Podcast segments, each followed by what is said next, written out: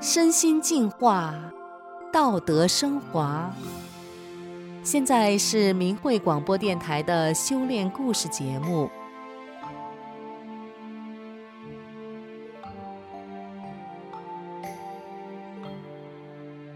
听众朋友您好，我是宋阳。今天为您分享的故事是一个老人一生的等待。今天我们故事的主人公是一位老妇人。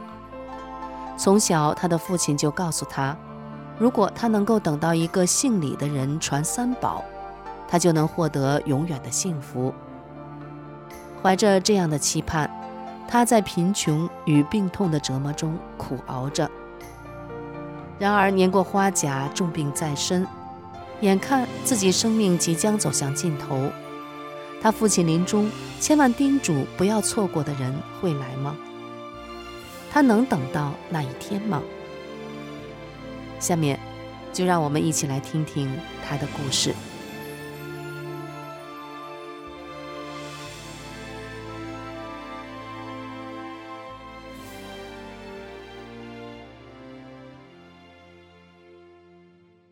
我叫李元，来自黑龙江，今年八十七岁了。我出生在一个信佛的家庭，我父亲是一位教书先生，他经常看一些有关修炼以及寓言类的古书，比如《推背图》等。我从小喜欢听父亲讲古代修炼人成神成仙的故事。父亲多次说过一句话：等到活佛木子李来传三宝时，就能一世修成神佛，就能跳出六道轮回了。自从听到这句话，我就一直盼着那位大佛早日出世传三宝，我也要一世修成佛。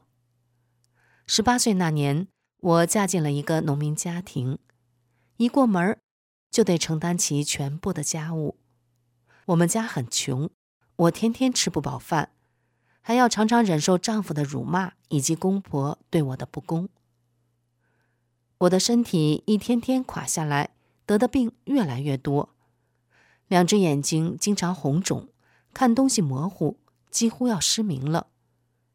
风湿病使我的两条腿弯成了罗圈形，疼得不能正常走路，三伏天也得穿棉裤。我还常常头疼，疼到恶心的直吐，头上经常得系着一条大毛巾。最严重的是肺心病，这病是天越冷越严重。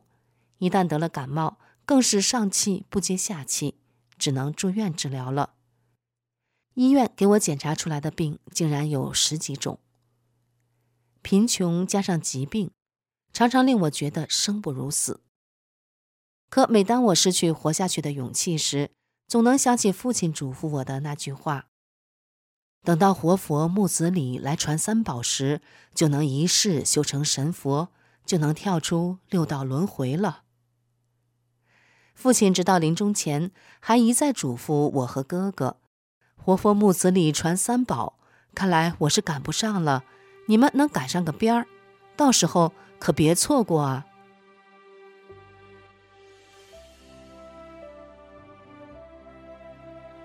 父亲的叮咛一直支撑着我，我就这样一天一天苦苦的等待着。一九九三年的一天，住在另一个城市的哥哥来了。我俩又说起父亲告诉我们的木子李传三宝的事，怎么现在还没有消息呢？我流着泪对哥哥说：“我身体这么不好，看来我也等不到那一天了。”哥哥说：“那咱俩去庙里皈依吧。”临行时，女儿给了我五百块钱，没想到在坐大客车去庙里的路上。钱就被小偷偷走了。我着急上火，回到家就一病不起。在城里上班的儿子找到他当医院副院长的朋友给我看病，副院长安排我做了全身检查之后，对我儿子说：“我们是老朋友，和你说实在话，你妈妈全身都是慢性病，治这个病引发那个病。回家后，他想吃啥就给他吃点啥吧。”看着儿子来到我身边的那种表情，我心里就明白了。但我们母子俩都不想挑明。我儿子身体也不好，得了再生障碍性贫血，因为输血又感染上了乙肝。几个大医院的医生都认为没有治疗价值了，只能依靠药物勉强维持着。为了他的病，我不知哭了多少次，无时无刻不在惦记着他。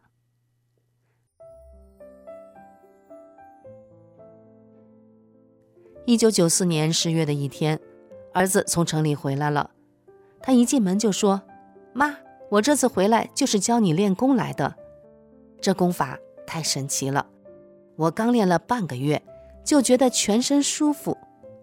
虽然我没去医院检查，可我没吃药，也没觉着难受。”看着儿子满面红光、高兴的样子，我那颗一直悬着的心落地了。儿子打开包，一边摆弄着录音机，一边说：“妈，这叫法轮功，是佛家高德功法。正好你信佛，你就练吧。我还给你带来了法轮功创始人李老师的教功录像带。”我一听是佛家功，就觉得很亲切。又听说这功的创始人姓李，心里更有一种说不出来的高兴。当儿子把法轮功的教功录像播放出来，我第一次看到了教功的师傅时，竟然感觉好像在哪儿见过一样，既熟悉又亲切。我几乎失明的眼睛，看东西也突然清亮起来。当电视上显现出三个大字“真善忍”的时候，我不自觉地喊了一声：“哎呀，这就是三宝在传世啊！”顿时，我感到一股热流贯穿全身，我激动得哗哗流眼泪，怎么也止不住。看完教功录像，我开始跟儿子学练五套功法，之后又听了师傅的讲法录音，听完我才明白，磕头、烧香、吃素、念经，并不是修炼，也不能让我摆脱六道轮回。真正修炼，要按照真善。忍的标准去修那颗心。听完录音，我也明白了，人活着就是业力轮报，一切苦都是自己欠下的业债造成的。还清了业债，才能真正的跳出六道轮回，得到真正的幸福。不想承受苦难，就是不想还债啊。从此以后，我再面对丈夫的争吵、辱骂，公婆对我的不公，生活上的困苦。心里不再像过去那样充满了气愤、怨恨，当然也不会再失去生活的勇气。明白了这些道理后，我尽量按照真善忍的标准去对待身边的人和事。当我按照真善忍去修心的时候，身体也很快出现了巨大的变化。一开始，我吐出一些像烂肉一样的东西，然后开始发高烧、拉肚子等。但我一点也不害怕，因为师傅在讲法中讲过了，师傅会给学员净化身体，过程中会出现一些不舒服的状态，这都是正常的。之后竟然不到两个月，我走路就总像有人推着一样，特别轻松，甚至我像小孩子一样走路总想跑。然后夏天也不用穿棉裤了，脸色变得白里透红，很多人都说。我比以前年轻了一二十岁。看到我的变化，很快我们全家除了一个女婿，其余的二十多人都走入了大法修炼。我家人的变化，特别是我和我儿子的身体变化，也让全屯人都感到震惊。很多乡亲也陆陆续续开始修炼大法了。自从法轮大法在我们屯里传开后，为丢东西骂街的。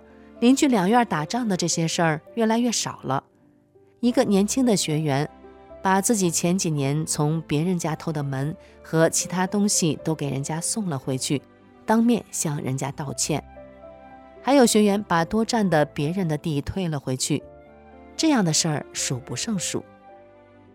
有一年冬天下大雪，所有的路都被大雪封住了，送公粮的车出不了村。眼看交粮的期限就要到了，公粮再不送出去，俺们村儿就得被罚钱。而且在镇里上学的学生也不能上学了，有病的孩子也去不了医院了。村书记急得在大喇叭里喊：“共产党员、共青团员都出来清理道路！”喊了一上午，也没有一个人去清理。那时，我们村已经有几十名法轮功学员，大家一商量，都愿意去清理积雪。其中最大的六十多岁，最小的十几岁。我们各自拿着自家的铁锹、扫把，把道上的雪很快清理了。道路两边的雪堆得有一人来高，当天公粮就送走了。村民们向我们边招手边高兴地喊：“法轮功好，谢谢法轮功。”村书记说：“什么共产党员，真不如法轮功学员。等我有钱了，我就给你们法轮功盖个大的练功房。”让更多的人都来练法轮功。村民们也都知道，都说法轮功太好了。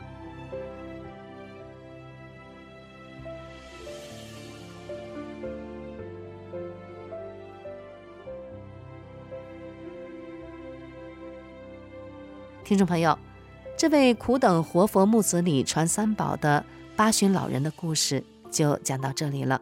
感谢您的收听，我们下次再见。